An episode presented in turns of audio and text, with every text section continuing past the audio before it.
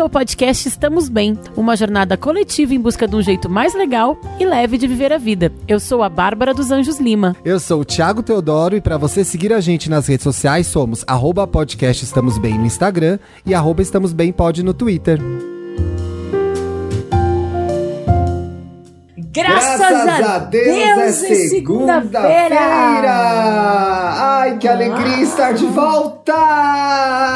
Ele voltou, senhoras e senhores, benzinhos e benzinhas, benzinhas, benzon, o benzão Thiago Teodoro está entre nós. Estou muito feliz Está muito bem sentado onde? Estou bem sentado numa cadeira com a minha postura correta, fazendo os meus tratamentos, fisioterapia, acupuntura, exames para melhorar logo e ficar bom de vez. Tem que cuidar da saúde, gente. Não é conversa de vovó, é verdade isso. Ai, a Bia aí, ó. Oi, ah, Bia. vocês ouviram a Bia falando oi, papai, mamãe? Ai, saudade dessas Tchau, pernoquinhas. Mamãe. Ô, amiga, eu vi. Esses dias a gente tava se falando, não sei se por vídeo ou, ou, ou você tava mandando um WhatsApp. Ela contou um, dois, né? Ela conta um, dois, três e já. Aí eu tento fazer o quatro, cinco, ela já tá muito ansiosa, entendeu? Porque ela quer o já. Ah, um, dois, já! O é, três, ela não quer saber sai, de quatro, de cinco. O quatro, quando eu tentei ser o quatro e o cinco pra ela, já, já, já. Eu falei, quatro, cinco, lá, já! Já! Queria agradecer muito, muito, muito ao nosso amigo Felipe Cruz. Essa ah, pessoa sensata, deliciosa de conversar, né? Com conselhos legais que de fato presta atenção quando a gente está conversando com ele e ajuda a gente a solucionar os nossos problemas das nossas vidas. E ele emprestou esse lado maravilhoso dele nesse último programa que ele gravou com você. Ficou muito legal, viu? Muitas saudades a gente tem nesses dias de, de distanciamento social, né? Dos algumas são mais pres... algumas são mais fortes, né? Tipo assim, a falta que a gente sente todo dia, por exemplo, né? De, de, contato humano, mas essas batem de vez em quando, né? Saudade de jantar com os amigos, essa saudade de bater um papo com, com o olho no olho. Se, se a assim. gente continuar nessa, eu vou dar uma leve chorada no começo do programa. Ai, gente, nem me fala, porque assim, é... se tem uma coisa que nos fez, que me fez chorar essa semana, uma pessoa que me fez chorar essa semana, essa pessoa chama Gilberto Gil. Ai, que lindo que ficou aquilo, né? Não, a live dele foi maravilhosa. O Gil já, assim, começou semana passada, tá, gente? No domingo passado eu assisti a, a live dele com a Isa. Eu não Aí, assisti. Cantou, Ai, quando ele burra. cantou Drão, eu me, me debulhei, porque é uma das minhas músicas preferidas dele. É uma das Aí, suas preferidas, né? É, é, eu vi que tu fez enquete no teu Twitter, né? Aí na quinta foi aniversário dele, agora, na quinta, dia 26, um dia depois do meu pai. Aliás, pai, feliz aniversário, mãe também, os dois fazem juntos, então, né, pra não dar problema. Parabéns, Zé Lima. Parabéns, Nívia. A Nívia, eu lembrei de mandar um feliz aniversário para ela pelo WhatsApp. O Zé, que me manda notícias todo dia, eu esqueci de dar parabéns. Vou dar hoje, porque eu sempre acho que dá tempo. Sempre, gente. É Terminando de é gravar, é vou mandar uma mensagem para ele. Isso eu acho uma coisa legal, cara. Tipo, tudo bem dar feliz aniversário atrasado. Pior é não dar e não falar com a pessoa, né? Enfim, mas aí o Gil fez, fizeram esse vídeo em homenagem a ele, várias pessoas cantando A Fé Não Costuma Falhar, e aí depois ontem ele fez a live de Junina, né? Gente, eu acho que a gente está vivendo um momento muito difícil, né? E eu tenho refletido muito sobre isso, assim. Eu até comecei uma conversa sobre isso lá no meu Instagram. Aliás, me sigam, da Bárbara, Insta e Twitter. Thiago é Twitter no Twitter e Luxo Riqueza Luxo no Instagram. Riqueza é, sobre o que, que a gente deve compartilhar e postar nesse momento, né? Eu fico pensando, ai, ah, não quero parecer alienada nem fútil, mas também não quero postar só preocupações e tristezas. E o Gil tem uma, uma delicadeza, uma, uma poesia que me dá é uma, uma É uma sensibilidade, um né, amiga? É uma. É. Ele, para mim, o Gil, é, ele, ele quase. Eu acho que a Rita Lee tá um pouco nesse lugar também, agora, também. mais velha ele meio, ele transcende, né? Eu, eu é. vejo o Gil, eu imagino ele, é, que ele seja uma pessoa que não, não está perdido, nem perde tempo com as pequenezas. Ele tá, é. ele, ele, eu olho para ele, eu, eu olho para ele, eu penso, gente, esse cara sabe o que realmente importa na vida. Ele tá por cima, assim, é. parece que ele tá, assim, assim, sobrevoando, assim, e ele traz uma paz, ele, sei lá, eu ver ele falar, me dá assim, uma leveza, é muito bom, muito bom. Mas eu, eu amo, eu amo Super-Homem, que é uma é uma coisa que ele é, mexe com os valores do masculino e do feminino de um jeito maravilhoso. É a minha música favorita dele, Esotérico, que nossa é muito bonita. Assim. É, as minhas são Drão e Se Eu Quiser Falar com Deus. Que é lindo. Eu Mas adoro a, gente... a, versão da Elis nessa música. Mas a gente não tá aqui, aqui. Não é aquele sobre Gilberto Gil, gente. A gente até poderia fazer. Ai, vamos começar a fazer esses. Aquele sobre Caetano. aquele sobre Gilberto Gil. Na verdade, a gente está aqui para falar de teimosia, mas antes. Antes colocamos gente... o nosso papo em dia, porque eu, tô, eu fiquei totalmente sem, fora do celular, então fazia tempo que a gente não conversava também, né? É, mas a gente tem hoje, né? A gente tem na nossa sessão, que é a sessão do PicPay, que é dos, dos nossos benzinhos que patrocinam o nosso programa. Aliás, você está super convidado para participar do nosso PicPay. É, a gente tem um grupo do Telegram que bomba cada dia mais gente.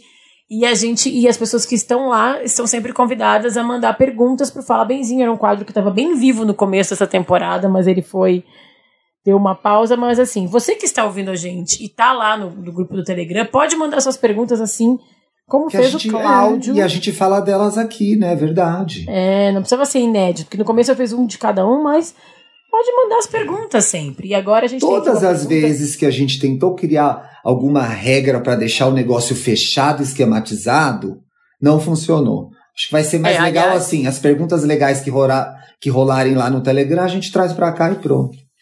É, aliás, porque antes de começar a gravar aqui, a gente começou a falar alguma coisa. Aí se a gente fizesse, Thiago, se a gente faz isso toda vez? Eu falei, não vamos fazer toda vez, que não vai dar certo. Pois é, mas, amiga, enfim, mas eu tô eu... aprendendo isso sobre mim, viu? Vamos lá. Nosso querido Cláudio Miller, engenheiro Cláudio Miller. Eu gosto né? de chamar de engenheiro Cláudio Miller. Mandou uma pergunta pro Thiago, uma pergunta surpresa pro Thiago. Vamos que ver. legal, e eu realmente não sei qual é a pergunta, viu, gente? Vou, vou, vou ouvir agora. Oi, Bárbara, oi, Thiago. É, eu tenho uma curiosidade aqui, porque eu levo muito a sério essa questão de padrinho, porque se a gente for pensar, uh, padrinho e madrinha, na, na definição, é aquele que substitui os pais na falta deles, né? Então, para mim é uma coisa muito séria, assim, e, e convidar alguém ou aceitar ser padrinho de alguém, é, de, de uma criança, é algo extraordinário, né? Então, eu queria ver como foi essa Queria ver como foi para o Thiago receber esse convite e como foi para ti, Bárbara, ter escolhido o Thiago. Eu sei que isso é uma coisa super íntima, mas uh, eu acho que deve ter sido um momento muito especial de vocês e, e gostaria de saber como foi. Beijos, saudades, saudades, saudades. Eu, gente, que pergunta legal. É, é um, para mim foi um momento muito emocionante da nossa amizade. Muito é, emocionante é, da nossa acho. amizade. Muito emocionante. Eu acho que é uma.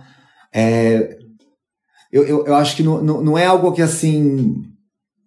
Agora a gente é amigo mesmo. Não é isso.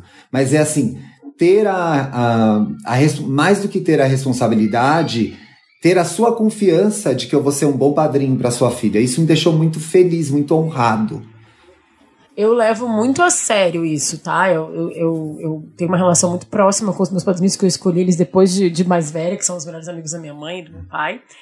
É, eu para mim é uma coisa não é uma coisa não é uma coisa católica porque a gente nem fez uma cerimônia na igreja. Sim. mas é uma coisa muito importante para mim. Eu queria muito que a Bia tivesse essa referência dos padrinhos dela e aí ah, tanto o Thiago quanto a Vanessa a Bia tem dois casais de padrinhos são os meus cunhados e, e, o Thiago e a Vanessa que são os meus melhores amigos. A Vanessa é minha melhor amiga de vida inteira. Enfim falando mais do Thiago para mim era muito importante que ela tivesse essa referência assim de um cara que eu acho incrível e que eu admiro muito e, e, e, é minha família. Então, meio que mais do que agora a gente é amigo de verdade, agora a gente é família mesmo. Ai, a gente sempre lindo. foi, mas é mais uma prova, eu acho, na minha cabeça. Sim, eu acho que torna a gente ainda mais próximo, né?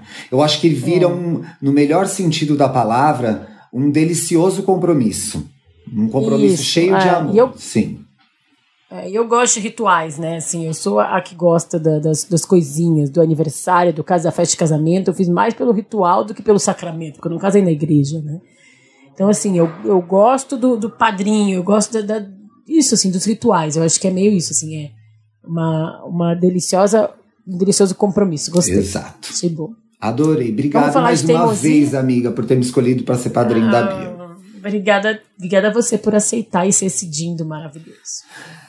Ai, ai. É, vamos falar Escuta, de teimosia? falando disso, ela já abriu a bateria na, nos presentes aos poucos? Não, ainda não. Falta a bateria. Acho que a gente vai abrir no dia 2, quando fizer um mês de aniversário. Gente, tá pra quem não sabe, a Bia ganhou vários presentes e eu não quis abrir tudo no mesmo dia. Não acho que nunca, nunca, nunca, nunca foi minha intenção. Eu sempre acho legal ir abrindo aos poucos, mas especialmente nesses dias de isolamento social é bom porque assim, cada um por semana a gente abre e dá um agito, né? Já é uma. É um acontecimento um na vida dela, né?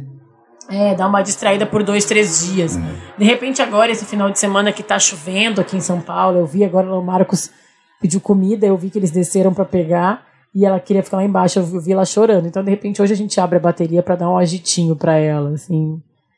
Pra, né, pra, aí dura, tem a empolgação inicial do brinquedo. Aí passa, né? Assim, aí depois volta, né? Mas, assim, os brinquedos têm as suas sazonalidades, um rodízio ali. Vamos começar esse programa?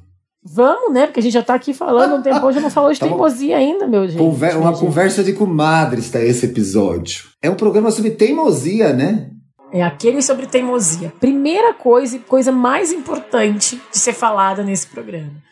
Todos os e-mails, todos, quase todos os comentários, inbox, direct que eu recebi, falaram, falavam: "Ah, sou taurino, né?" ou putz, casada com taurino, né? Ela, ah, não sou taurino. Então, assim, taurino e teimosia são práticas, não são sinônimos, mas assim, são duas palavras que andam juntas. Eu fiquei muito impressionada com isso, Thiago. Tu já tinha essa imagem? Assim? É, no Twitter também veio muito para mim a história do taurino como teimoso, mas eu acho que o taurino, é, de forma geral, é persistente. E eu acho que a gente vai ficar muito tentando entender teimosia e persistência durante o programa, né?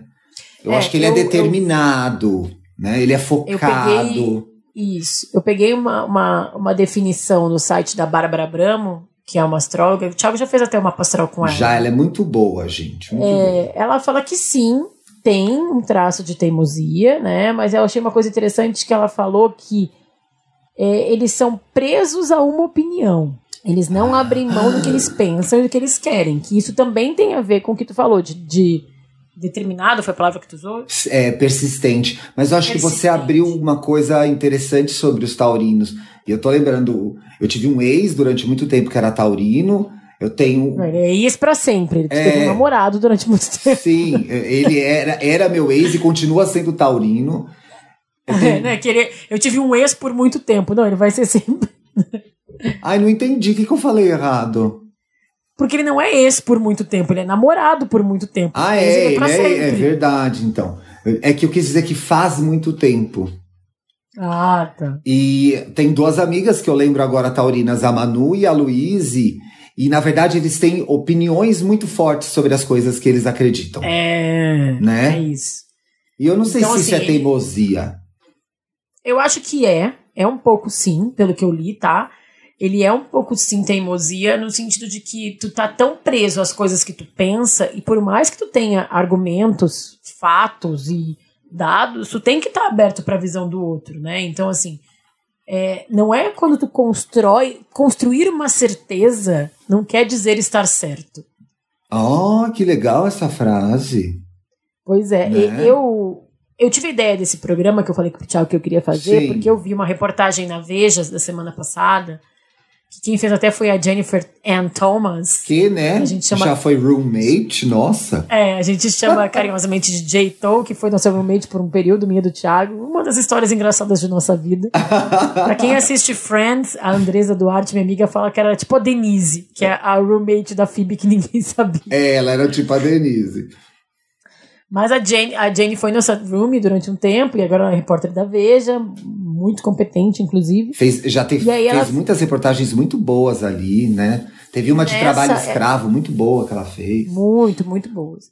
E aí, nessa especificamente, ela trouxe um estudo novo que foi publicado na Nature, que é a revista científica, se não a mais importante, uma das mais importantes do mundo. Esse estudo me deixou muito impressionada porque ele falou que as pessoas moram na sua teimosia, que é neurológico, que as pessoas, os níveis de confiança, a coisa que a gente fala de, por exemplo, viés de confirmação. Sim. Existe algumas, algumas pessoas, não são todos os teimosos que são assim, né? E tem níveis de teimosia, digamos assim. Mas existem algumas pessoas que o cérebro mesmo, que é, que é uma reação química, que o cérebro produz pontos cegos quando recebe informações contraditórias e que a pessoa não consegue assimilar a opinião do outro. Ah, e dá até para perdoar algumas pessoas do nosso convívio, então, né? Pode.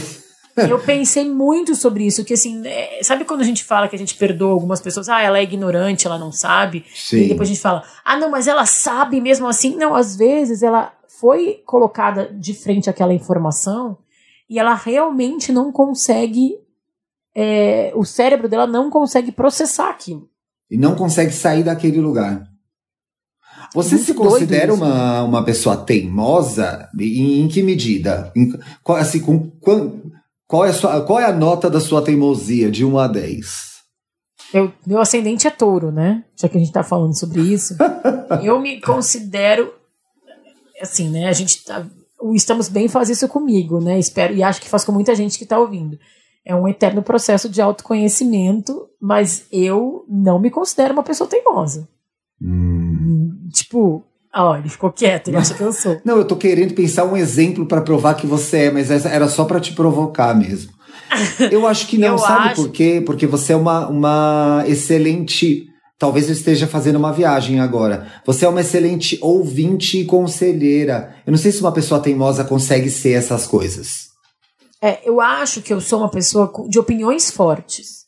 E isso, às vezes, também, a gente pode falar um pouco sobre isso, isso também às vezes passa como teimosia, mas eu tô super aberta, é isso que tu falou, a ouvir os outros e às vezes me que... e, às vezes mudar de opinião. Na verdade, mudar de opinião é, é o mais difícil, mas eu escuto muito os outros e eu me questiono muito através das coisas que as pessoas me trazem. É, você tem uma às coisa vezes... muito curiosa que é você. É sem deixar de ser quem você é e, e, de abrir mão do que você acredita, às vezes você muda de opinião, claro. Mas às vezes, sem deixar de, de defender o que você acredita, você complementa com aquilo, né? E aquilo vira uma grande coisa. Às vezes eu tenho essa sensação que você traz o novo, combina com o que já é seu, e ali cria-se uma nova ideia e fica tudo bem. Sim. Sim, acho que isso faz, me representa muito, assim. Então eu, eu acho que eu, eu não sou teimosa, não me considero assim, convivo com pessoas teimosas, eu sei o que, que é, porque eu acho que tem uma coisa de ação e reação na teimosia também, né? Então, por tem exemplo, preço, eu acho. Né? Meu, meu irmão é uma pessoa que eu acho que é teimosa, tá? Ele, nem sabe que eu vou falar isso dele aqui, mas ele sabe que ele é teimoso. A é, gente marca a ele primeira... no post de divulgação do programa para ele ouvir.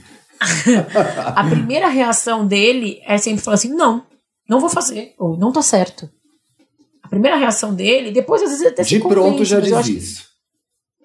De pronto ele fala, não, é como eu penso, é do jeito que eu tô falando. Gozado, e aí, eu, eu não, a... meu jeito ah. é o extremo oposto. Eu no primeiro momento eu falo, ah, o que, que você tá querendo dizer com isso? Aí muitas Conta vezes depois assim, não, não, tá errado. Não é assim que funciona. Eu tava pensando aqui se eu era teimoso ou não, mas eu acho que eu sou orgulhoso.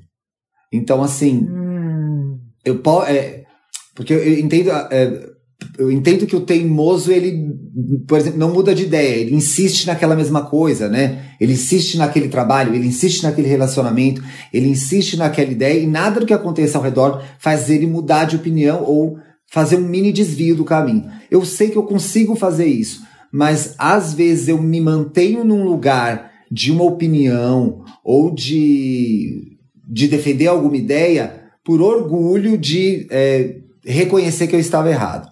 Mas eu tenho cada vez mais conseguido reconhecer que eu estava errado e, e que estar errado é uma coisa tudo bem, porque a gente erra mesmo, é, se atrapalha mesmo. isso muito bem. Eu acho que tu faz isso do reconhecer eu reconhecer o erro depois, eu acho que isso é uma coisa, é uma, um traço bem Pode demorar um pouquinho, é, demora um pouquinho, mas aí depois eu admito para mim mesmo e consigo admitir agora para as outras pessoas principalmente as próximas, as que eu amo muito, que, olha, de fato, fulano, você está com a razão, eu estava errado. Tá mais fácil é, fazer tem, isso agora. Tem uma coisa muito interessante que tu falou, que eu acho que tem muito a ver com o que tu falou. Esse estudo da, da Nature, só para eu falar, são de pesquisadores da University College de Londres, só para eu dar o crédito. Como eu sou hoje em dia casada com um, um pós-doutor, acho que é muito importante é. dar o crédito para as pessoas que estudam tanto. Exato. É, é, o, um dos principais autores do estudo é o neurocientista Max Rollwage. Acho que eu falei certo, gente. E o que eu acho que é uma coisa muito interessante que tem a ver com o que tu falou sobre a minha personalidade, ele fala que muita coisa está mudando muito rápido no mundo. E às vezes a gente Sim. não consegue acompanhar. Então, assim, por exemplo, é, é, eu, eu remete assim as pessoas dos anos 50, quando tem o um imaginário, tá? Eu penso assim, no imaginário lá daquele cara é, que era muito preso aos seus valores e, e, muito correto, uma pessoa justa, sabe assim, aquele cara, o, o seu Lineu da grande Sim. família, vai. Sim. É um tá? bom exemplo desse cara, o Lineuzinho. Eu gosto desse cara, assim, um do seu. ser uma, o padrão, digamos assim, né? Uma representação, um exemplo. Então, assim, ele, ele é muito é muito importante ser muito fiel aos seus valores, ao que acredita, ser uma pessoa correta e uma pessoa coerente. A gente já fez programa sobre isso, né? E, e, e sempre agir como. ter uma, uma atitude linear, lineu-linear.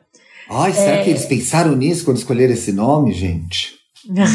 Só que agora a gente vê muitos valores, muitas coisas mudando muito rápido. Sim. O, o, estudo, o estudo, o neurocientista, ele traz, por exemplo, coisas científicas, como, por exemplo, o coronavírus. Hum. Que está acontecendo agora. Falei, gente, falei, não é minha Falou, culpa, é tá a gente não falava, mas é o exemplo, é. é. o exemplo que o próprio cientista deu, então falei a palavra com C. ele fala que as evidências científicas estão mudando muito rápido. Então, no primeiro momento, a gente não usava máscara aqui no Brasil. Aí depois se entendeu que era importante usar máscara. E aí depois a gente tem que lavar as compras. Aí agora já tem um estudo falando que talvez não seja tão importante lavar as compras. Sim. Aí daqui a pouco diz que não tem recontágio, daqui a pouco tem recontágio. E aí esse monte de informação que está mudando muito rápido vai ficando mais difícil da gente absorver e mais difícil do cérebro mesmo, sabe? Uma coisa assim, é, neurológica mesmo. é mais difícil de ser teimoso, né?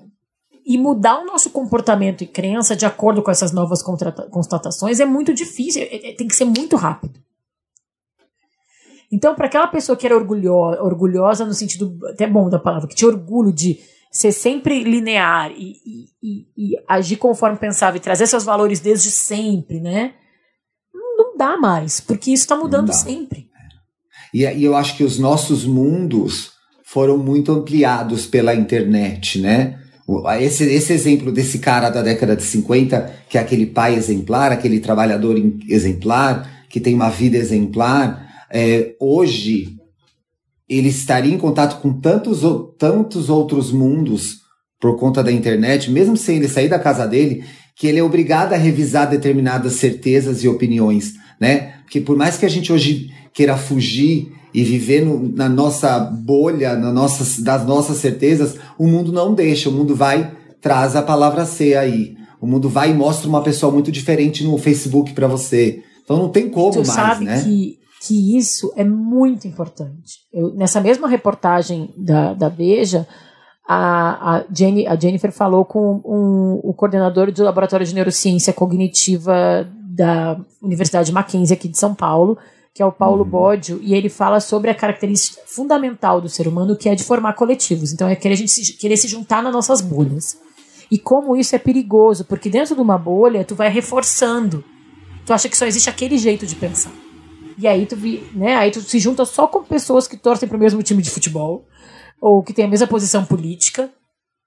e é, aí e a aí, teimosia vira ignorância, né?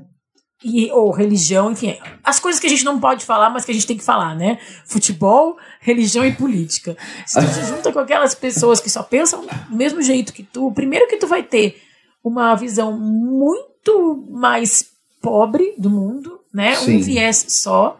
Sim. E depois tu vai, tipo, entrando cada vez mais num buraco, né? Sabe assim, de, de e, deixar de ver o resto do mundo. E aí tu te tem... prende e aí é a teimosia da ignorância, eu acho. É, né? E pensa só que limitante você passar aqui pelo planeta Terra na sua vida e você não não ter visto coisas, não ter né, visto nada diferente. É muito limitante, é muito limitante. A gente, a gente tem que ficar alerta para as outras coisas que estão acontecendo, né? Bah, nesse, nesse estudo ou nessa reportagem, é, em algum momento eles falam que tem pessoas que têm mais facilidade ou menos facilidade de fazer isso. Sim, sim, sim. Não é todo mundo que tem isso, né? Eu acho que, sim. E eu acho que a gente tem que. É, o que o estudo traz é que a gente tem que tentar ser um pouco. O que tu falou, que a gente tem que tentar ser um pouco mais compreensivo, às vezes, com algumas uhum. pessoas. E isso faz, pelo menos, parte da minha jornada aqui no, no Estamos Bem. Eu tenho tentado muito ser julgar menos os outros, porque cada pessoa vem de um lugar e tem um, um recorte, mas a gente tem que estar tá aberto a tentar mudar, né, ao mesmo tempo. Eu Sim. acho que é isso que, quando a gente fala dos pequenos grupos e de, de como a teimosia pode só reforçar as nossas próprias crenças, como é importante a gente estar tá aberto a, ao que tu falou que eu faço, né? Vou trazendo elementos pro meu discurso, assim, né? Exato. É, que às vezes não é você, é, ai, eu sou muito teimoso e eu, eu fico nesse lugar. Eu sei que esse é o lugar é o certo para mim. Mas aí você fecha uma porta para talvez um lugar melhor, outras ideias, novas ideias, né? Que vão te ensinar alguma coisa e até melhorar a sua vida. É né? isso, que até era o que eu tava falando com, com o Marcos sobre isso, porque eu vi um episódio muito bom do, do Café da Manhã, o podcast da Folha, que é a armadilha dos falsos debates científicos. E aí, nesse programa, eles convidaram o Carlos Orzi, que é diretor do Instituto de Questão de Ciência, e aí ele fala, e eu estava falando sobre isso com o Marcos aqui também, porque o Marcos ele tá em transição de carreira, agora trabalhando com uma empresa de board game, mas ele é um cientista, né? Ele fez pós-doutorado em biologia, sobre como a ciência funciona na base, um, da teimosia, mas dois, no desafio, no, no desafio de provar que alguém está errado. Né? Então, assim, tu sai de um. O tempo todo, por exemplo, agora. Tem gente Sim. que tá é, fazendo um estudo agora para dizer que, sei lá, que o Covid pode. Será que o Covid pode ser curado com uma garrafa de água todo dia? Alguém pode fazer esse, esse alguém pode fazer esse estudo, vai dar ah, errado, entendeu? Mas, mas o, o processo dele para provar aquilo, ele exige dele um, um, traço de teimosia, né, do cientista. Ele tem que é, acreditar existe, naquilo, né? Existe. E se tu vai querer ser um cientista, tu tem que estar tá disposto a saber que a tua teoria pode ser é, derrubada, né? Então, assim, ao mesmo tempo. Pode dar errado no final, pra... né? Não, derrubada mesmo. Durante muito tempo você pensou algumas coisas e depois se mudou de ideia, né? Assim, Por exemplo, verdades. durante alguns anos se pensou que a Terra era plana, se provou que ela não era plana, agora voltou, entendeu? Então, assim. É. Não, mas é que aí nesse podcast ele até fala de algumas de algumas coisas que estão são verdades comprovadas e que não tem nenhum estudo que comprove o contrário. E um deles era sobre a Terra ser redonda. Então, assim, é, né? Mas é, o que eu quis dizer da, da ciência, do, do ser cientista e da teimosia é tu parte sim de uma teoria de que tu tá. Vou, não, vou provar que isso aqui tá certo. Vou provar que com água se mata o coronavírus. Aí tu vai lá pegar o vírus, vai jogar água e não vai dar certo. Não, mas deixa eu tentar mais uma vez. Se for, se for água quente, e se for água fria? E se for água... E aí tu vai meio ficar um pouco teimoso ali insistindo. Mas ao mesmo tempo, quando tu tem uma coisa comprovada, ó, não a Terra é plana, tá comprovado. E vem alguém e prova para ti por A mais B na ciência que a Terra é redonda, tu vai ter que deixar de ser teimoso e aceitar, entendeu? É, então é parte do jogo gente, da ciência, né?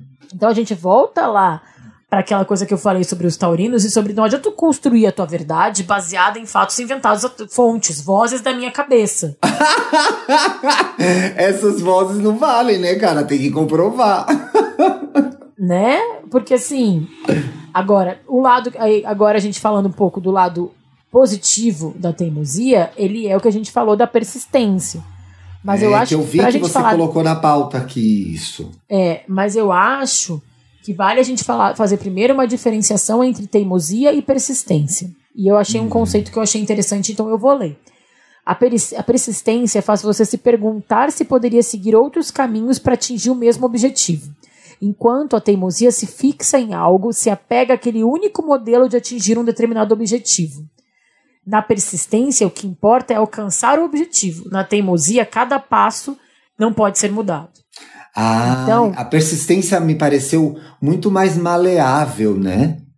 Então aí quando a gente pensa em teimosos famosos, né, para falar do lado positivo da, da teimosia e pensa, sei lá, que o exemplo da J.K. Rowling que foi teve os originais rejeitados por, sei lá, 12, 12 editoras. editoras. É. Aí a gente fala, pô, valeu a pena ela persistir, não que ela foi teimosa, ela Aqui a gente fala do meio. Então, assim, de repente, ela foi tentando de outras maneiras. Ela não foi toda.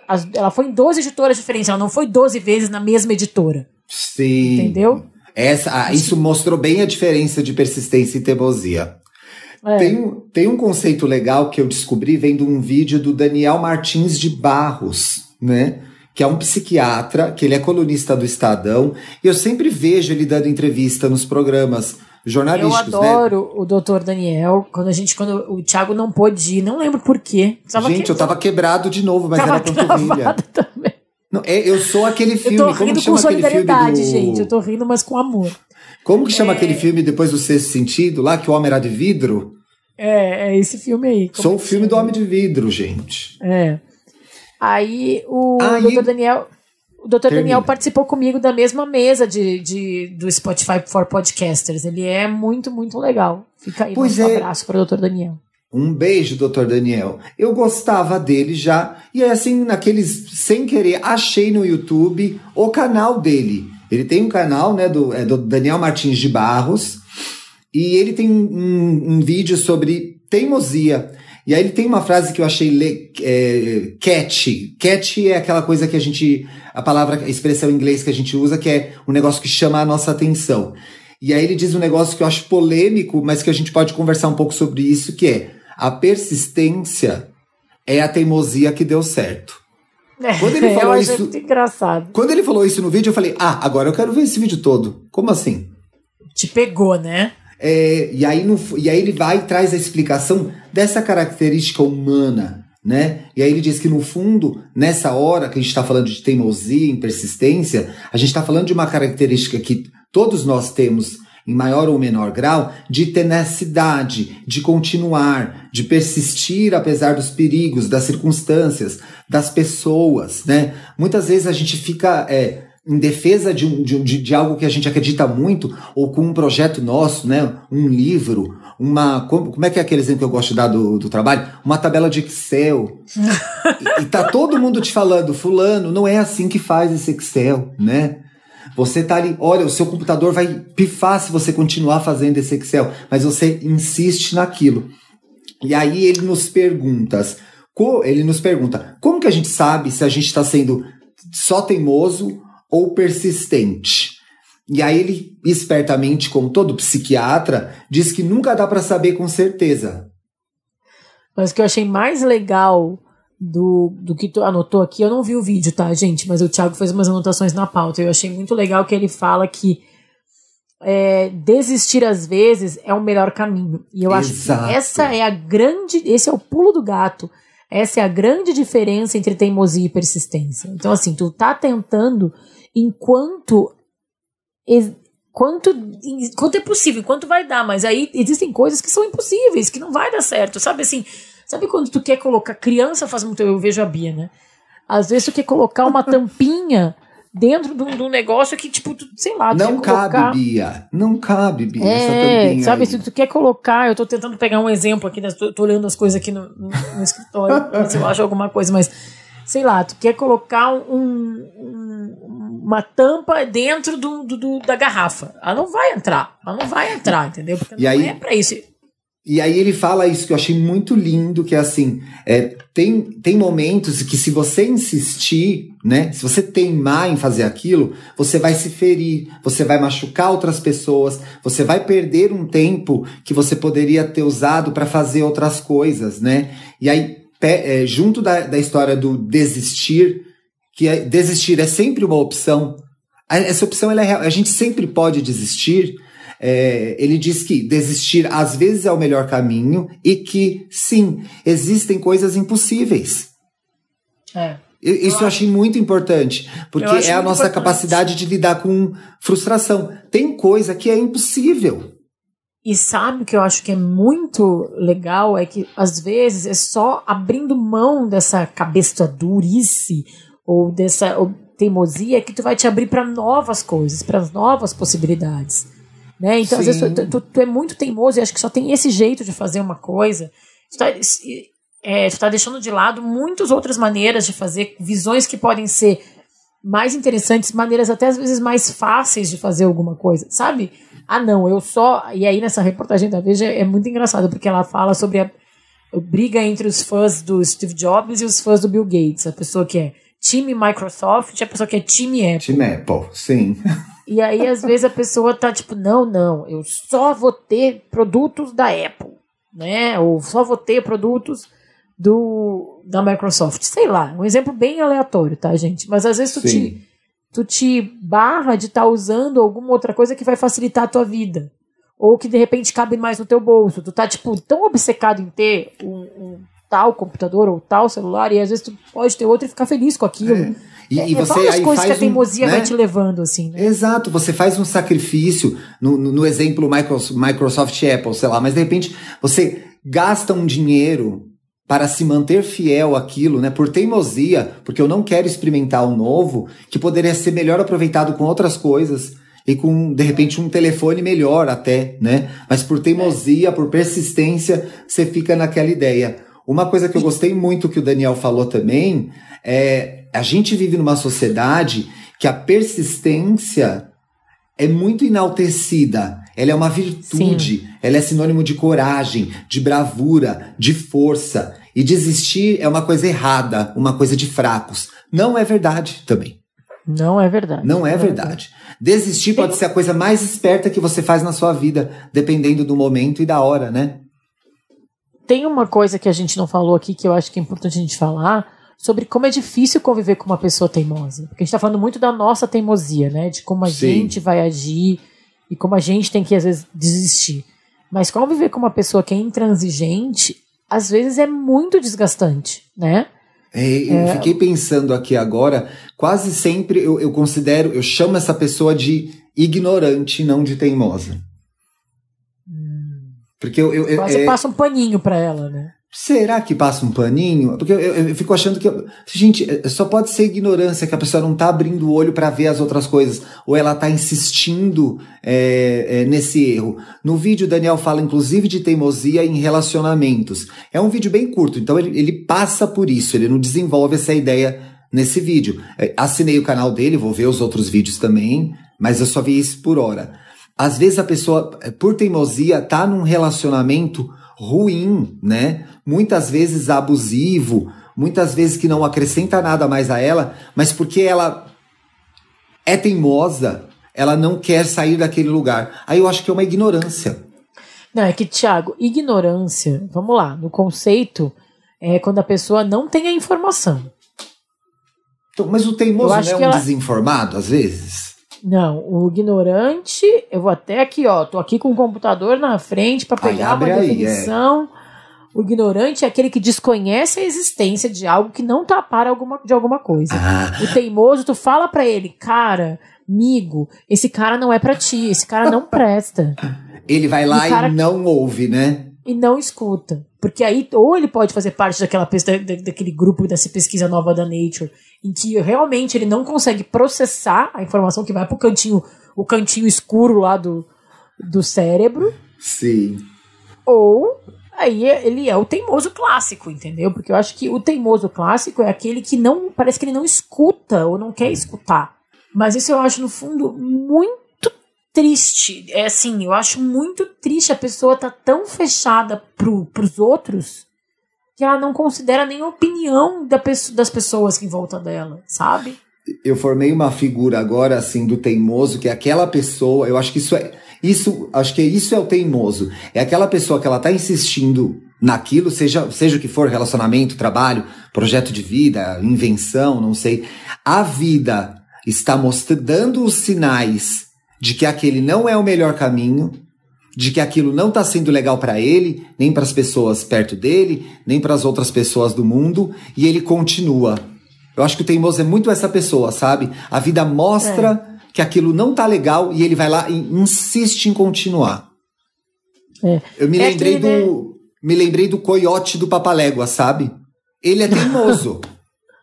e é uma canseira, né? É, porque assim, ele é gasta a vida dele 100 episódios tentando pegar o Papaléguas e é cansativo e é bomba. Ele compra todos os produtos Acme para pegar o Papaléguas. E assim, será que ele não Gasta devia ter. Dinheiro. Essa fatura desse cartão aí, é. Deus no live. E aí ele tem lá, faz esse investimento Acme para pegar aquela. É um, é um avestruz, né? Um, uma ema, não sei que bicho que é, faz tempo que eu não vejo esse desenho. Todo aquele sacrifício, e ele podia, sei lá, está caçando outro animal, né? Desistir do Papaléguas. Ele, para mim, aquilo é uma figura de um teimoso, o coiote. O coiote é muito teimoso. Chega a ser burro. E eu acho que é isso. E eu acho que, assim, é, a coisa mais. É, na minha visão, assim, quando eu tento que quando eu tento ouvir o outro, eu acho que é, é um exercício muito de. Eu acho que eu tô sendo muito inteligente, modéstia à parte, sabe? Porque eu tô usando da eu tô, eu tô admirando a inteligência alheia e o processo dos outros, sabe? Que, Exato. Eu, porque assim, eu não tenho tempo de ler sobre, por exemplo, uma discussão política, vamos falar, né? Uhum. É, que eu acho que é muita teimosia aparece hoje em dia nas discussões Sim. políticas, né? Então, assim, numa discussão política, é, tu tem as tuas, os teus, as tuas crenças, e aí, eu não tenho tempo de ler todos os livros sobre todos os assuntos, ou todos os links, ou todas as, ouvir todos os podcasts. Então, Sim. quando eu abro meu ouvido e escuto de verdade o outro, em vez de ficar aqui teimando só na minha ideia, eu, eu aprendo. Né? Sim. Eu estou disposta a aprender. E às vezes, às vezes eu mudo, às vezes, muitas vezes eu não vou mudar de opinião. Essa é a grande verdade da Sim. vida, né, gente? A maioria das vezes a gente já sabe o que a gente acredita, a gente sabe quais são as nossas crenças, os nossos Sim. valores. Mas, de vez em quando, alguma coisa muito importante muda na gente. É. Por causa daquilo que eu já falei, que muitas coisas que eram. Ah, gente, muitas verdades, é, piadas ou coisas que eu mesmo. Eu, no meu processo, por exemplo, de entrar em contato com o feminismo, eu sempre me considerei feminista. Mas tinha várias coisas que eu já achei que era besteira, por exemplo, e hoje, é. em vez de querer teimar nessa, nessa crença, eu escutei as outras pessoas e mudei. Exato, porque eu acho que assim, a gente vai se lapidando durante a vida, né? E aí eu acho que o teimoso, é, esse teimoso, essa figura de teimoso que a gente vê, ele perde oportunidades de aprender, de experimentar coisas novas, né? E, é, e eu acho eu que é acho. é muito uma coisa que a gente já falou aqui no programa, que é muito mais o, o processo do que o fim.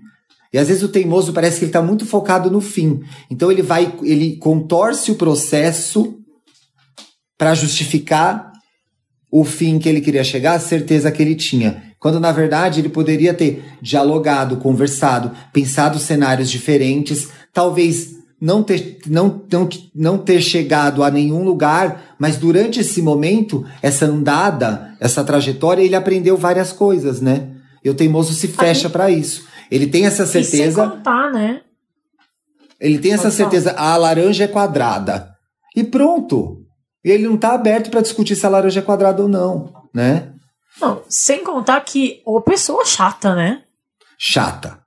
Nossa, chata. tu falou que te chama de ignorante. Eu falo chata. Eu chego num momento convendo com com algumas teimosias. Eu, eu nem convivo com muito. Eu falei do meu irmão, mas assim, ele não tá nem perto dessas coisas que a gente foi falando depois. Mas assim, é. em alguns momentos durante a minha vida, na minha relação, nas minhas conversas com meu irmão, eu falei, então tá, fica aí com a tua verdade, fica aí com a tua razão. Que eu não vou mais conversar, vou falar sobre outras coisas, assim. E aí, ok, a gente passa disso, né? É, acho até errado eu colocar ele como representante. Ele não é, ele tá muito longe de ser o coiote. Ele Mas não é o coiote, gente. Muito. João, te amo, João Augusto. Tu não é o coiote, tu não é teimoso assim. É, eu vi. Mas eu penso nos, de algumas teimosias de algumas pessoas. Cara, que dá, me dá uma preguiça, uma preguiça assim, sabe? Aí às vezes eu faço um tipo, não é nem eu concordar com a pessoa. Eu falo assim, tá bom. Eu tive uma conversa, numa uma discussão num grupo de WhatsApp recentemente hum. sobre política, e aí uma pessoa veio falar uma outra coisa, eu falei, ah, tá bom.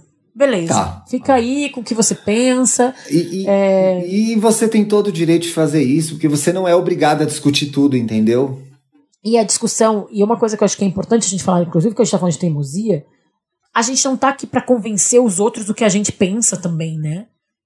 Exato, é, exato. Não é um grande, não é um grande grupo do debate de uma high school americana. Às vezes não. parece que a gente se coloca nos palanques que é, cara, é só uma conversa entre amigos sobre privatização, que foi o que eu tive no meu grupo. Então, Sim. assim, eu vou até aqui, tá legal, tá divertido, tá, tá interessante, eu tô aprendendo.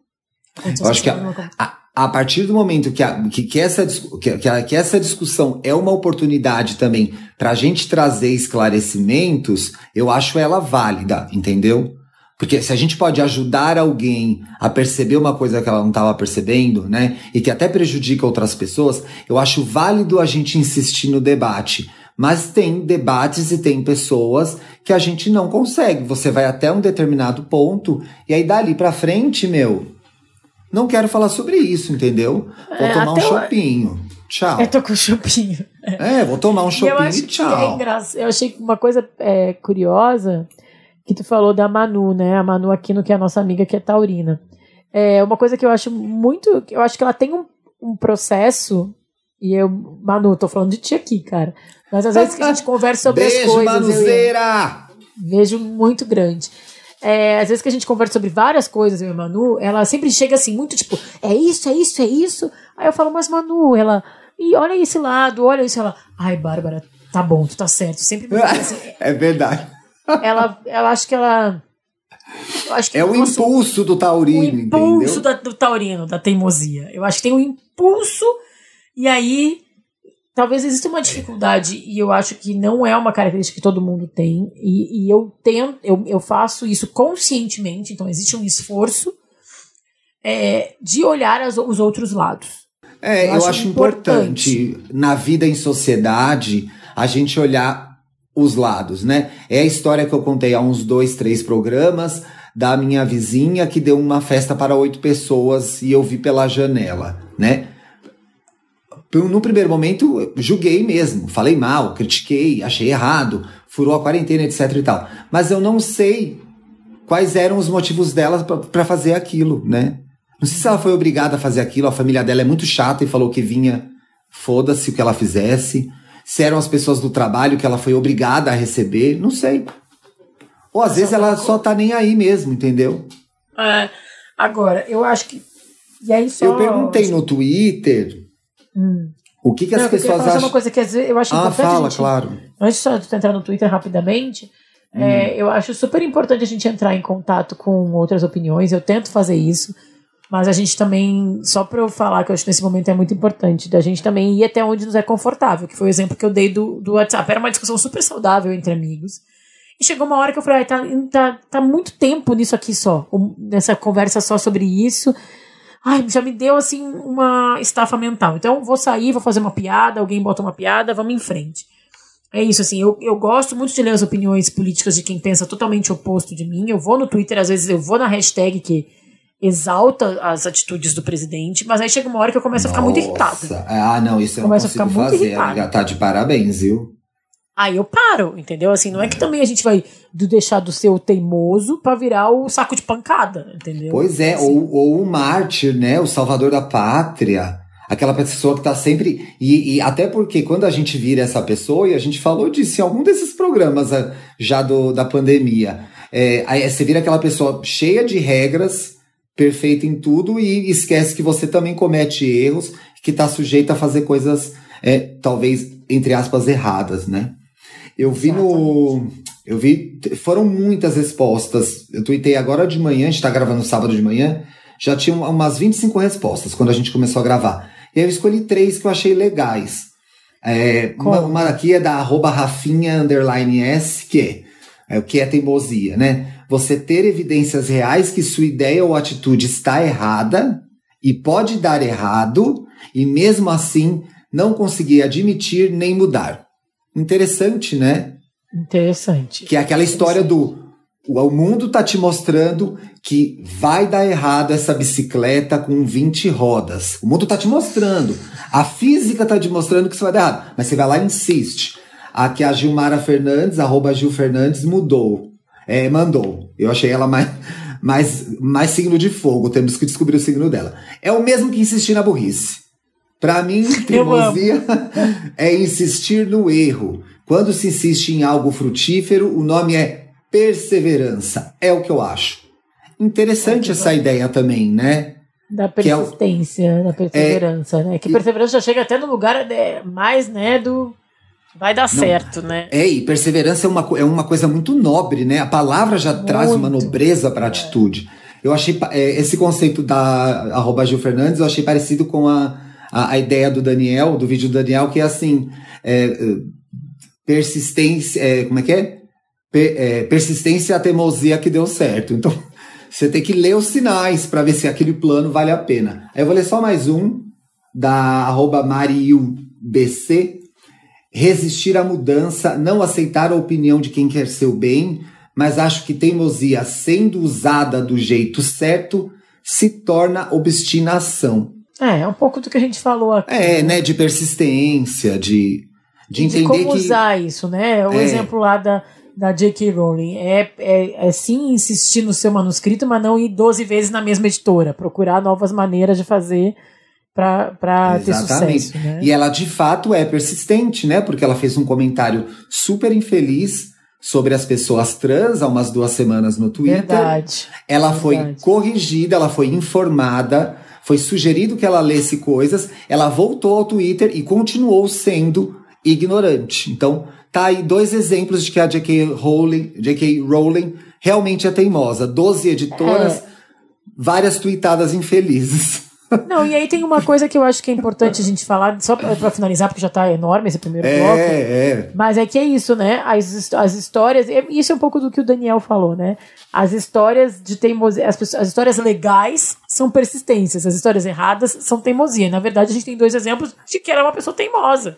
É. E por acaso um deu teve lados, sucesso, né? um teve sucesso e o outro não teve, né? Vamos para os nossos casos? Vamos, por favor.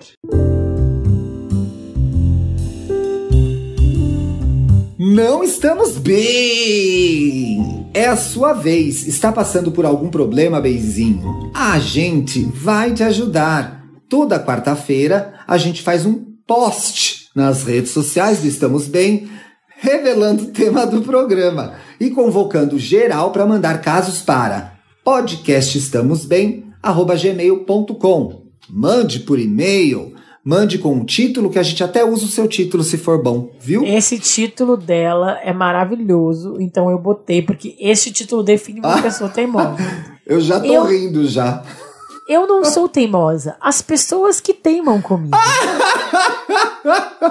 Maravilhosa. Cara de pau. Olá, benzões, tudo bem? Ih, gente, dei um scroll aqui e desapareceu. Peraí, fiquem comigo, fiquem comigo. Olá, benzões. O momento em que vivemos, para não falar a palavra proibida, trouxe muitas coisas ruins, mas por outro lado me trouxe vocês. Ah, oh. Que privilégio poder aprender com vocês para minha vida. Estou maratonando os episódios. Bom, eu me chamo Muito Thaís. Bem. Tenho 34 anos, sou aquariana, risos, esses risos para o Thiago. Ascendente em aquário e lua em aquário. Sei lá, inventei esses dois últimos. Sou casada desde 2016 com um taurino. Imagina uma dupla taurino e aquariano, gente. Esses dois vão brigar, vão bater cabeça. Bom, Vixe. e temos um filhote, o Eduardo, que faz três anos agora em julho. Bom. Parabéns, Eduardo. É, agora em julho, vai, vai, vai, já já ele vai fazer, vai fazer três ou vai fazer quatro? Vai fazer três, né?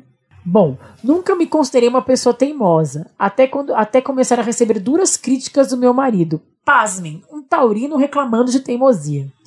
Olá, a... Olá. Comecei a reparar nos meus atos e sim, vi que sempre quis que as coisas fossem feitas do meu jeito. Isso é uma coisa Tô fazendo o Thiago aqui no meio do caso. Mas isso é uma coisa que a gente falou pouco, né? Porque tem uma coisa da teimosia de existe um jeito certo de fazer as coisas e é o meu jeito, né? É muito engraçado. Vamos explorar nesse caso essa ideia, amiga. Vou anotar aqui no caderninho. Comecei a reparar, é, é, assim como vejo que meu marido também tem o mesmo comportamento, claro, né? Um taurino e uma aquariana. Depois da chegada do Eduardo, a vida ficou mais difícil ainda, pois antes teimávamos quanto às coisas de menos valor limpeza da casa, do carro, ou até qual ator atuou em tal filme X. Vivemos apostando nessas besteiras e eu raramente perco. Tô contigo, também fazemos isso aqui em casa, mas aqui em casa é bem dividido quem perde e quem ganha. Eu acho que eu ganho mais, mas se tu perguntar pro Marcos, ele vai dizer que ele ganha mais. É... Hoje, nossas teimosias ficam, ficam concentradas na criação do Eduardo. E aí a história muda. Eu tenho muita dificuldade em agir de forma diferente daquela que eu tenho como o ideal.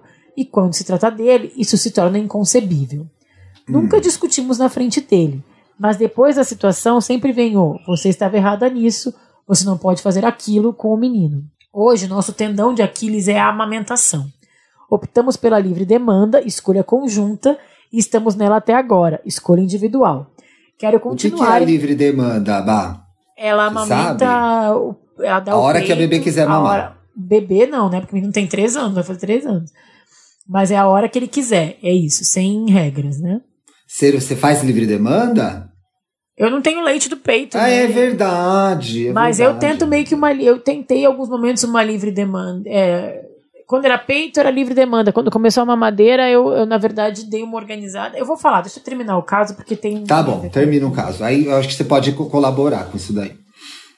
Como deixar e nela a teimosia... estamos até agora. É. E nela estamos até agora. Quero continuar e meu marido faz cara feia porque acha que ele é grandinho e tal. Como deixar a teimosia de lado, principalmente como tratamos de algo tão precioso para nós?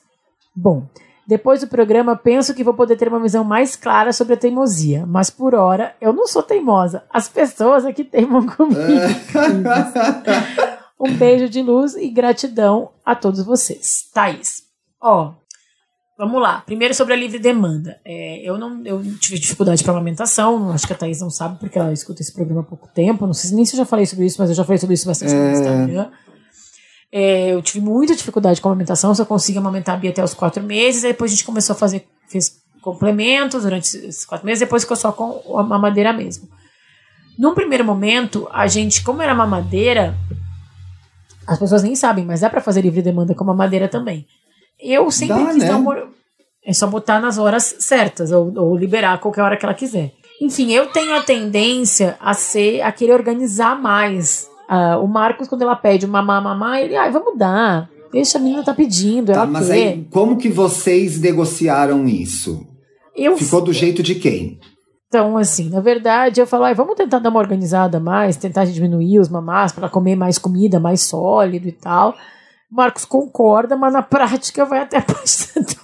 É, porque aí a vida acontece enquanto isso. Mas né? é isso, aí a vida acontece. Se a criança se joga no chão chorando que quer mamar, a gente vai dar o mamar, né? Ah, Amiga, sabe o que eu queria falar sobre esse caso? E aí eu queria que você comentasse também. É, tem um negócio estra- estranho, não, que realmente acontece, né? A, a, as questões que eles tinham anteriormente, com o nascimento do filho, que é o Eduardo, né? Continuam as mesmas, né? Então eu acho que é muito mais é sobre a dinâmica coisa- deles do que sobre o que eles vão fazer com o filho, né?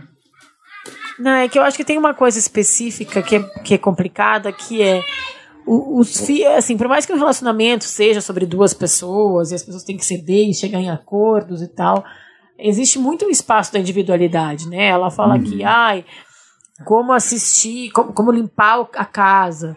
Bom, eu tô fazendo aqui, eu vou limpar do jeito que eu quero. Se quer fazer diferente, vem aqui e faz, né? Essa frase é uma frase assim que no momento de discussão de casal pode ser dita entre casais teimosos, né? E vou te dizer, co- complementando isso, aqui em casa a gente criou essa dinâmica também, que é assim, olha, estou fazendo, o jeito que eu faço é esse.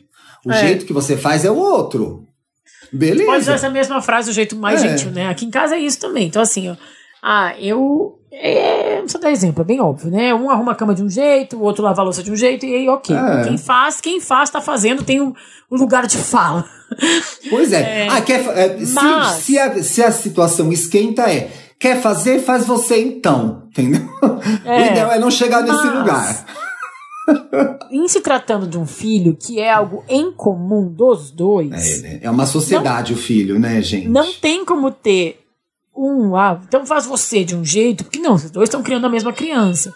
E acho que isso acontece em alguns momentos da vida.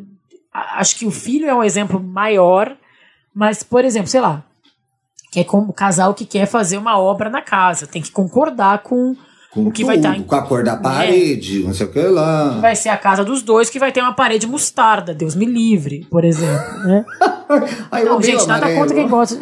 Nada Ai, contra gente, quem gosta de amarelo, amarelo. gente, mas assim. Amarelo, um deserto e seus temores. É, meu irmão adora laranja e amarelo, eu nunca gostei. Tô falando muito do meu irmão hoje, hein? Vou fazer ele escutar esse programa. É, mas eu acho que aqui a gente tem que entender o, o que leva, nesse caso específico, inclusive da amamentação, a gente tem que entender o que tá levando ela a tomar essa decisão. Por que, que ela tá tão apegada a, a esse momento? É porque ela tá com dificuldade de ver que o filho tá crescendo? Porque ela vai ter que quê? cortar um, um laço importante? Eu acho que ali ser, né? é tudo que tá por trás dessa teimosia. De repente, ela tem que entrar num processo aí de que autoconhecimento bonitinha. e tentar en- É, vocês estão ouvindo a Bia rindo aqui. Né? De tentar entender por que, que ela tá tão apegada a esse a essa questão, que é a da amamentação em livre demanda agora. Então, Tanto que, que o caso só virou um caso com o Eduardo. Porque, assim, depois da chegada do Eduardo, a vida ficou mais difícil. Então, ela tá lidando com esse momento aí, ela tem que perceber o que tá rolando, né? Mas eu acho que nós somos indivíduos, e isso é uma coisa muito importante da gente entender, porque várias vezes quando se fala em casal, em família, em criar uma criança, a gente tem uma construção coletiva da família lá de propaganda de margarina, de que todo mundo pensa igual. E que vamos criar, pensa, filhos, vamos, né? vamos criar nossos filhos com os nossos valores. E a gente não, não é obrigado a pensar sobre todas as micro coisas do mesmo jeito, né? Então, assim, eu conheço casais que, que têm ideias diferentes sobre várias coisas. Eu e o Marcos, a gente não concorda em 100% em todas as coisas, mas o importante é sair do lugar da teimosia, e esse é o meu conselho da, pra Thaís, é sair do lugar da teimosia e entender as razões que levam cada um a ter aquela, aquele pensamento. Então, é por que, que ela quer ficar tanto tempo ainda amamentando? E, Quais são os, os, argumentos que levam ela a isso? E aí eu imagino que talvez eles tenham que entender mesmo e criar uma demanda, porque essas decisões em torno do filho vão ser para sempre, né? Ou pelo menos até ele chegar à idade adulta.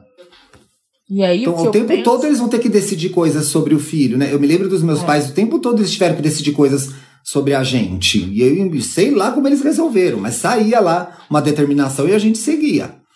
É, e aí às vezes é aquela coisa. E eu também não acho que. E aí quando a criança é mais velha, adolescente, eu também acredito bastante que o modelo antigo da autoridade pode ser pode ser questionado, assim. Então não é assim, ah, eu, porque muitas vezes acontecer que era uma decisão do pai, aí a mãe e a filha se. se, se ah, pergunta pro teu pai, se ele deixar, tudo bem. O ping-pong, né? É, não eu acho que no né? momento quando vai virando adolescente, acho que já pode virar uma coisa mais, uma conversa em família. Mas nesse momento específico da Thaís, eu acho, e para as coisas que vão surgindo em relação ao Eduardo, eu acho que tem que ter uma conversa muito clara de por que, que a pessoa tem aquelas verdades. E em alguns momentos você vai ter que fazer algumas concessões, porque isso é uma vida num relacionamento. Mas principalmente é não se apegar. Ela, ela faz muita piada com a teimosia dela aqui, né? Ah, o, o, nome do ator e tarará. É super divertido, mas eu acho que às vezes ela tem que tratar com um pouco mais de. De seriedade. Teimosa, né? pessoas que teimam comigo. Mas se tá virando uma coisa que tá virando um, um perrengue ali, uma questão que vai e volta no relacionamento, acho que merece um pouco de uma conversa com mais com mais seriedade, sabe? É que às vezes a piadinha é um jeito da gente escapar um pouco da discussão, né? É, e aí tem uma coisa que a gente já falou aqui nesse programa algumas vezes, que a gente abraçou as DRs, e a gente acha DR legal, e eu já falei a gente acha livro, mesmo. E eu já falei aqui algumas vezes aqui do, do, do livro do Fair Play, né, que eu até entrevistei a, a autora e ela propôs e ela propõe algumas divisões de casa, como fazer as divisões das tarefas de casa, acho que na pandemia é mais do que nunca necessário, né? Mas uma coisa que eu acho que é legal a gente desmistificar a DR como, como sendo uma coisa pesada sempre, né? O que ela, o que ela fala, ela falou, cara, dá pra ter, pega um dia de um, um, dia feliz do relacionamento, é, a Eve Rodsky. O que a Eve fala é que nem, nesse, não, nem sempre necessariamente tem que ser aquela DR, vamos ter uma DR. Às vezes é um dia que vocês ter um aniversário de casamento que vocês estão jantando, tomando um vinho, aí tu traz esse assunto. Não precisa ser uma coisa assim, vamos decidir agora sobre a amamentação do Eduardo. Desliga a TV aí. O cara tá não, vendo. É, TV. é natural, né? São conversas que rolam naturalmente. Eu, isso, eu, eu acho que é até mais legal quando vem uma conversa num momento agradável. Sabe? Então vocês dois estão tomando um um vinho, uma cerveja, ou sei lá o que, que vocês gostam de fazer no sábado à noite. E aí vem esse assunto, tá, vamos conversar agora, então, vamos pensar sobre a amamentação do Eduardo. Até quando eu gostaria de levar isso? Por que, que eu tô querendo fazer isso? O que eu pensei essa semana sobre isso foi tal coisa. Tem Espero jeito, ter te ajudado, hein? Thaís. Um beijo, Thaís. E se você quiser, manda uma foto do Eduardo pra gente ver. Fiquei Ai, manda uma foto do Eduardo. Manda o Eduardo falando, graças a Deus é segunda-feira. Ai, melhor ainda, vai ser muito divertido. A Bia vai falar um dia essa frase completa. Ela ainda não fala essa frase completa. Quando ela falar, a gente vai, vai ser sempre ela que vai abrir o programa gritando graças a Deus é segunda-feira. muito bom. na, na, próxima, na terceira temporada, olha eu inventando coisa. Na terceira temporada vai ser a Bia gritando graças a Deus é segunda-feira. Vamos pro segundo caso? Vamos. Minha teimosia está estragando o meu relacionamento. Olá, Thiago. Olá, Bárbara. Meu nome é. Me chamo Elza.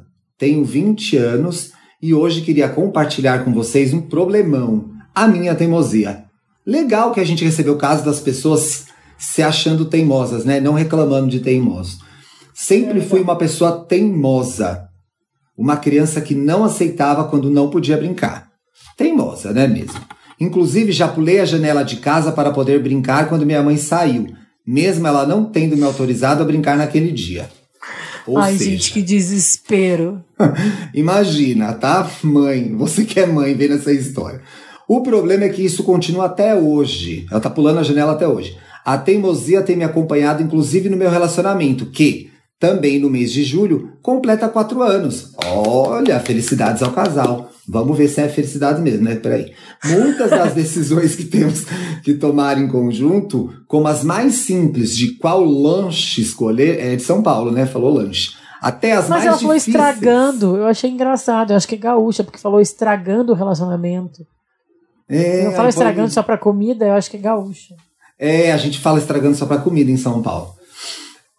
Das mais simples, como escolher o longe, até as mais difíceis. Eu geralmente sou muito teimosa e não largo o osso quando decido. É uma chata, né? O lado ruim disso é que pode ser que eu não leve a opinião dele em conta. Pode ser? é lógico que não leva, né? Então eu acabo voltando atrás de algumas decisões já tomadas. Ai, gente. Mesmo de cara fechada. Ou seja, quando ela faz a concessão Não, de ouvir a, cara a opinião do outro, é o pior, ela fica putaça. É. é. Realmente queria uma ajuda em como começar a ser menos teimosa sem me sentir como se estivesse fazendo um favor e não tomando uma decisão em conjunto. Um beijo para vocês. Amo o podcast e não perco um. Maratonei o podcast É a Mãe e agora vou partir para o IAI Gay. Mulher, a gente tá Ah. cheio de podcast, amiga. Como que as pessoas aguentam a nossa voz? Eu não sei, nem a gente se aguenta. Nem a gente aguenta. A Elsa, a Elsa escuta mais a nossa voz, sei lá, do que o Marcos e o Bruno. Eu também acho. É a resposta clássica do Bruno pro engenheiro Cláudio Miller, Benzinho, que tá lá no PicPay, que perguntou pro Bruno, uma vez a gente encontrou todo mundo, perguntou pro Bruno se ele ouviu o podcast. Bruno, eu ouço a voz dele o dia inteiro. Pra que, que eu vou ouvir esse podcast? Ai, Cláudio Miller, que mandou a pergunta hoje, né? Do. Foi, do começo do Cláudio programa. Ai, querido. Bom, vamos lá. Mano do céu. Ela reconhece, amiga, que isso não é bom para ela nem para o relacionamento. Mas parece que ela não se incomoda tanto, né? Eu acho que eu espero que ela, ouvindo a gente falar em voz alta o e-mail dela, ela tenha entrado em. Ela tenha caído a ficha dela de como ela não pode mais ser assim. Pois é, que tá tudo errado, né? Não, porque assim, às vezes a gente precisa disso, né? A gente precisa escrever e depois ouvir, aí talvez a nossa voz entrando na cabeça dela, a gente até rindo no meio, com respeito, ela entenda que não dá pra ela ser assim. Não é certo, né? Não, eu acho que ela, ela tem que começar. a- Tudo que a gente falou ao longo do programa, ver que a visão do outro é importante, que pode trazer coisas legais pra ela. E principalmente, pra mim, o que mais me pega é o lance da cara fechada, gente. Isso, pra mim, num relacionamento. Eu acho que eu prefiro o teimoso do que o que faz com a cara amarrada. Porque Ah, então vai não faça, minando, entendeu? né? Porque a pessoa aí que tá é sempre com a cara feia vai minando o relacionamento, Não, gente. e aí isso gera uma pessoa muito desagradável de conviver. Porque ou ela tá teimando pra fazer do jeito dela, ou ela tá fazendo do jeito outro de cara amarrada. Desculpa, Elsa, eu tenho muito Eu carinho não quero ir pro cinema, eu não quero ir ao cinema com a Elsa, gente, sinceramente. Eu tenho muito carinho por ti, porque tu é, gosta de todos os nossos programas, mas assim, eu, eu teria uma grande dificuldade de conviver contigo com esses dois exemplos que tu deu aqui das tuas características, sabe? Eu acho que tem uma coisa legal aí, amiga, que ela precisa entender, e que se a gente for cutucar aqui, talvez a gente fique loucubrando, mas é por que é tão sacrificante pra ela abrir mão das escolhas dela? Do lanche, do filme que ela. Eu inventei do filme. Teve filme aqui ou eu tô tirando da minha cabeça? Não, não teve filme. Não tem, tirei da minha cabeça. Ah, vou pegar um exemplo longe. Por que que para ela é tão difícil abrir mão das coisas que ela gosta para também curtir as coisas com o boy, né? Eu acho que é um homem que ela namora, né? É, ela não fala. É, é não, acho que ela não fala, é. Mesmo ela mãe, tarará, lá do simples escolher. É, ela não fala. Enfim, por que, que é tão difícil para ela abrir mão das coisas que ela gosta? O que, que isso significa? Ela vai se sentir uma tonta? Ela acha que ela vai poder é. perder, perder poder dentro da relação? Precisa entender por quê. Porque, de fato, é, é um processo natural dentro de um relacionamento saudável que as pessoas têm, um, vidas individuais, muito importante.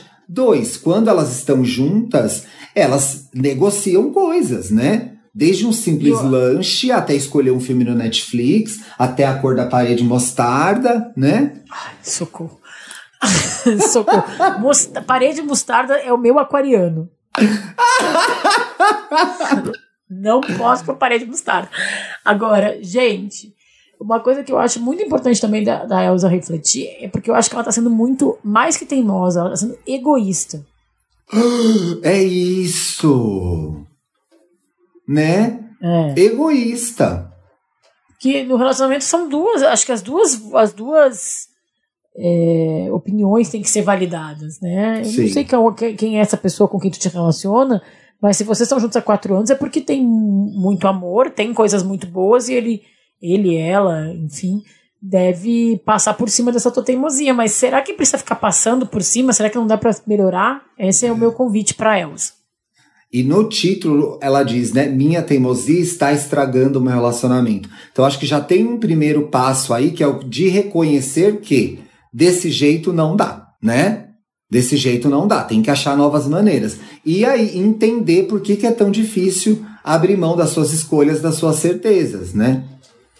Porque a, a brincar. Quando começou com ela pulando a janela lá para brincar, eu achei uma arte de criança, entendeu? Agora, quando levar a opinião do, do, dele, ó, é ele, ó, levar a opinião dele em conta, ela já fecha a cara, aí temos um problema mesmo. É Vamos pro, pro. pra ficar melhor? Vamos!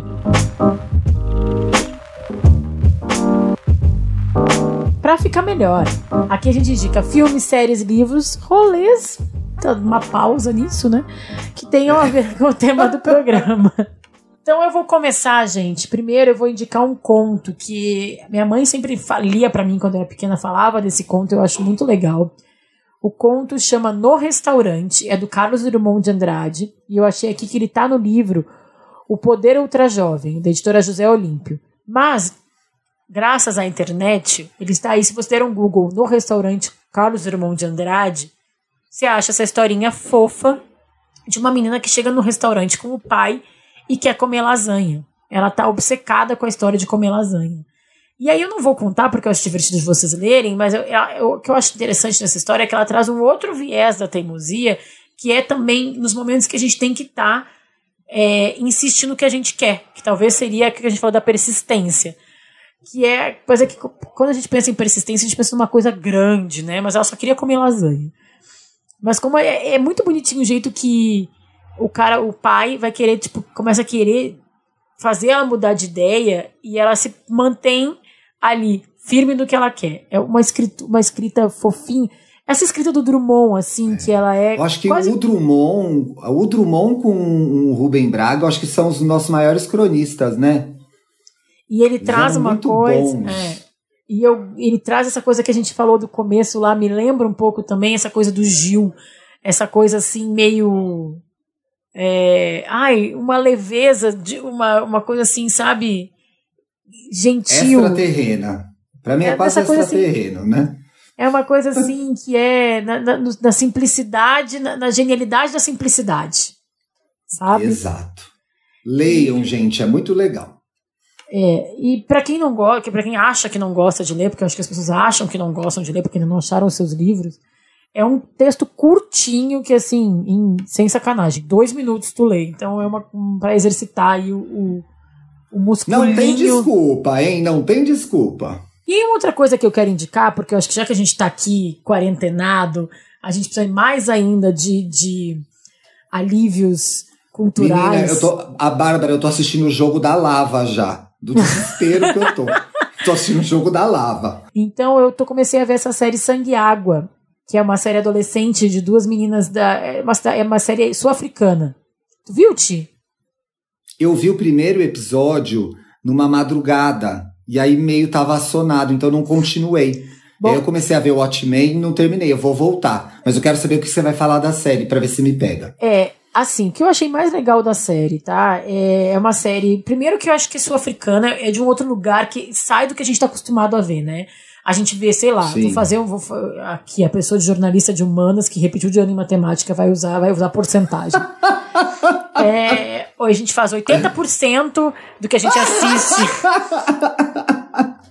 Vai, 75% do que a gente assiste tá é americano, aí tem uns 20% europeu né? Assim, tudo bem, tem alguma. Não vai fechar a conta, viu? Por que, que eu inventei de fazer porcentagem? Mas enfim, uma boa parte do que a gente assiste é americano, tem uma pequena parte americana, a, a, a europeia, uma outra parte pequena também aqui da América Latina e brasileira, mas eu não lembro de ter visto uma outra série sul-africana. Eu... Aliás, brasileira, eu maratonei reality Z, gente. É tão ruim que é bom, tá? Brasileiro, coisa mais linda. Muito legal também. A segunda temporada. Não indico aqui, vou indicar nos próximos programas. Então não vale um é, pra guarda, legal, senão você vai gastar assisti, todas as dicas. Eu não assisti ainda inteiro.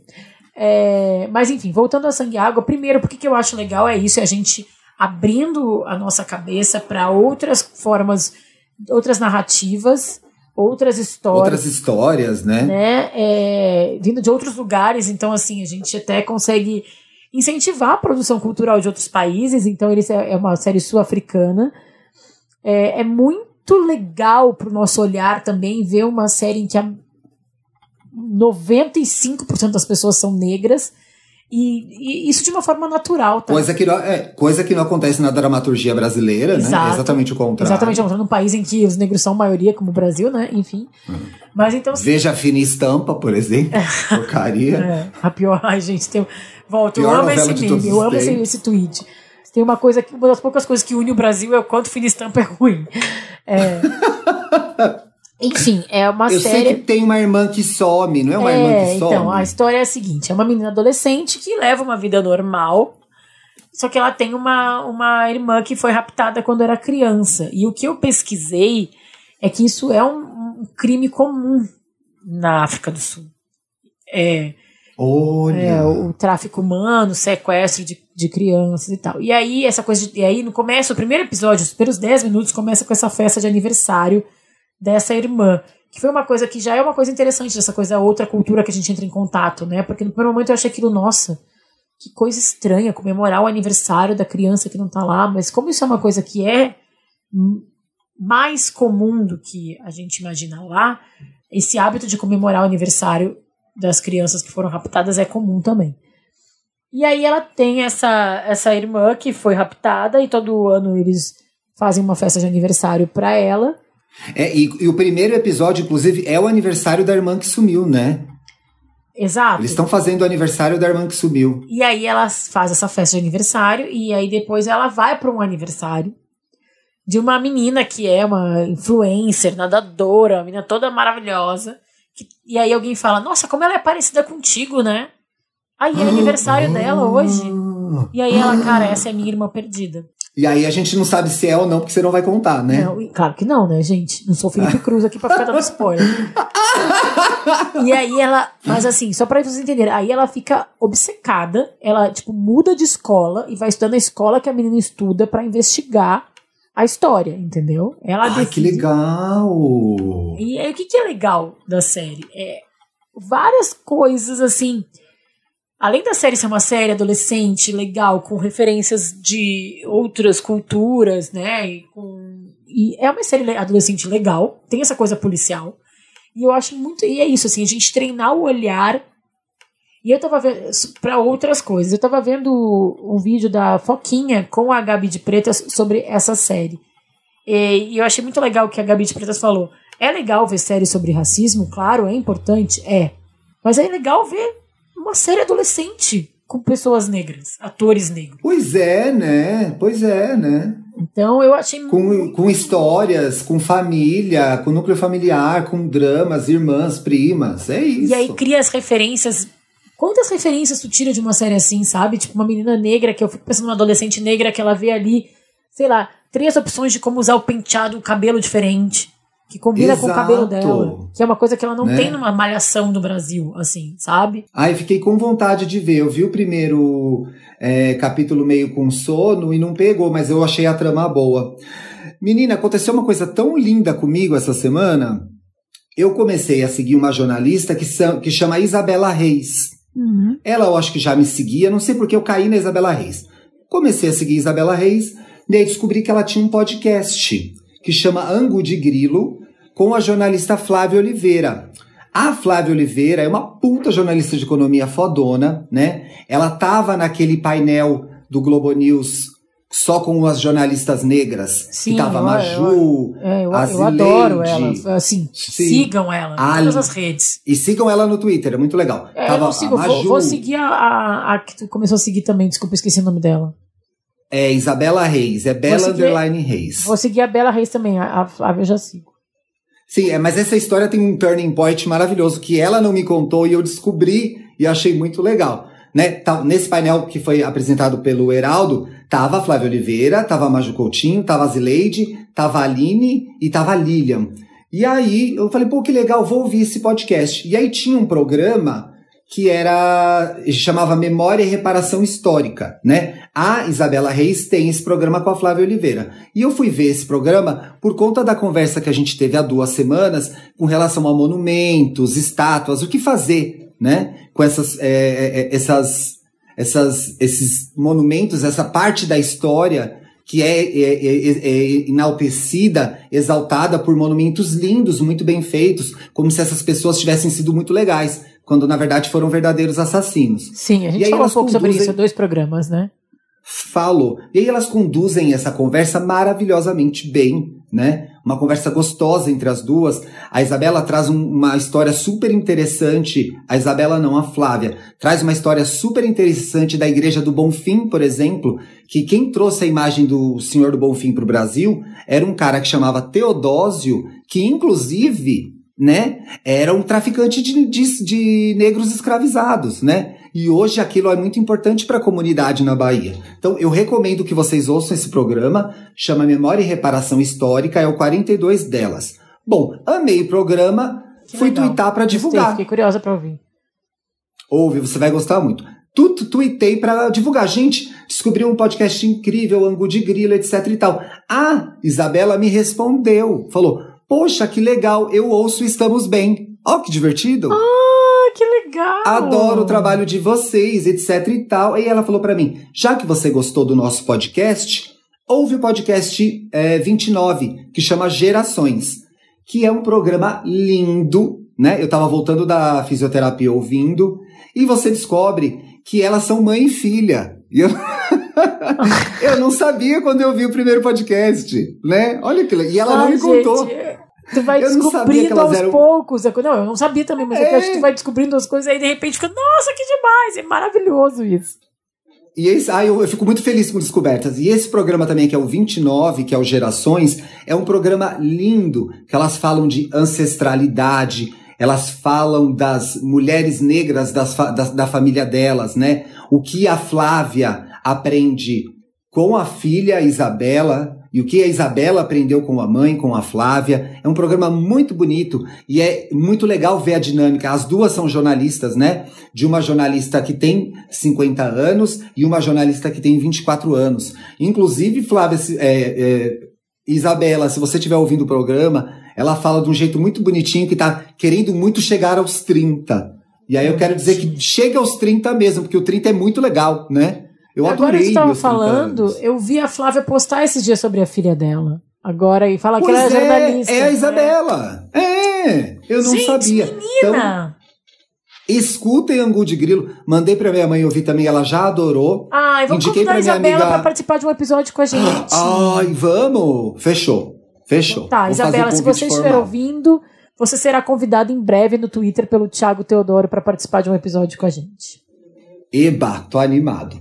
E aí, a minha dica do programa, né? Nossa, gente, falei nesse programa, viu? Vai virar um Wanda. Deixa é eu só um falar filme... uma coisa rapidinho antes de tu ah, entrar nessa tua falar. última dica, aí depois tu encerra. Que eu falei, eu esqueci de falar, que eu falei que esse, o caso lá do sangue e água é muito comum, o do sequestro, lá, muito comum lá Sim. No, E aí eu lembrei que eu tinha esquecido de falar que essa história da série é baseada num caso real. Ah, Só isso que eu vou falar. Vou falar, não vou falar mais porque você falou mais, também entrego coisas, tá? Deixei aqui no ar, vamos para o teu. A minha indicação é, é um. São, é, são duas coisas, são, são dois filmes sobre a mesma pessoa. É o filme The Normal Heart, que é dirigido pelo Ryan Murphy.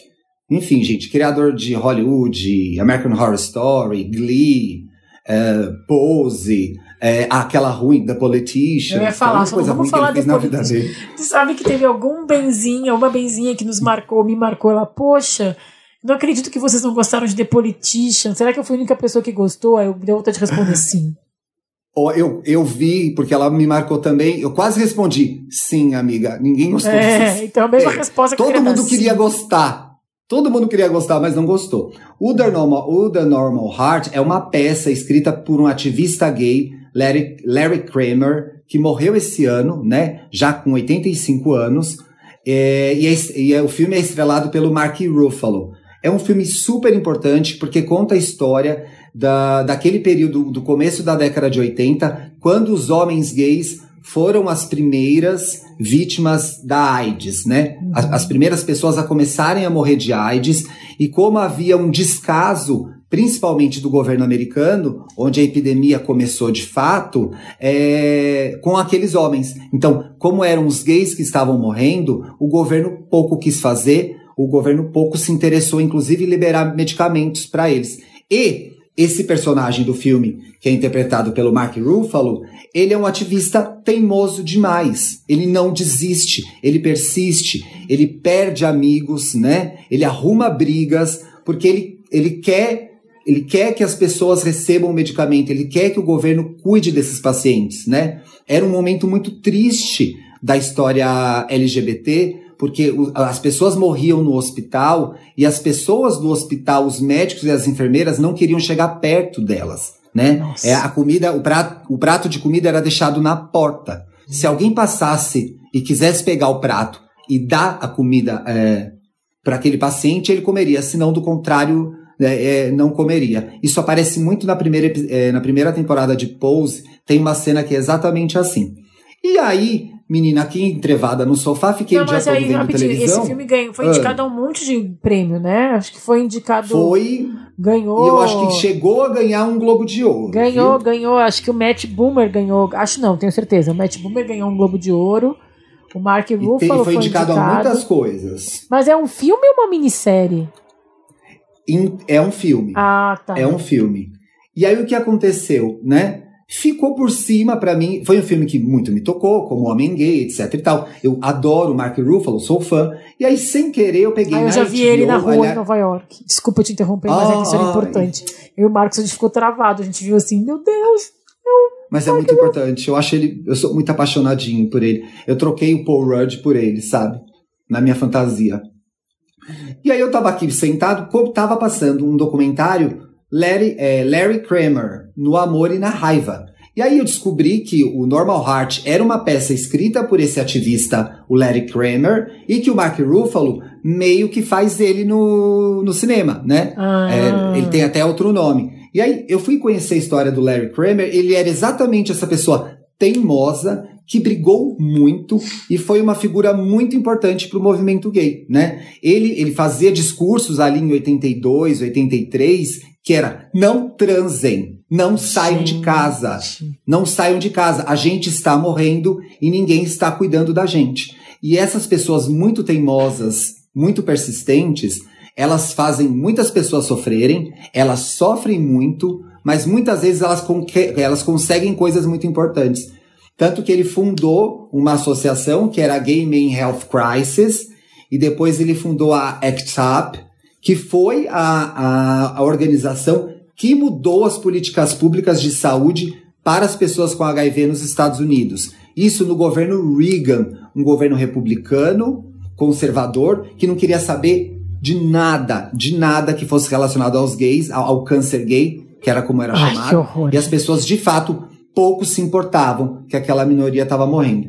E aí eu descobri que ele foi, o próprio Larry Kramer, foi indicado ao Oscar pelo. Ele fez o roteiro daquela adaptação do Mulheres Apaixonadas, do, não, do D.H. Lawrence. Não a novela da, do Manuel Carlos, gente. Não a novela do Manuel Carlos.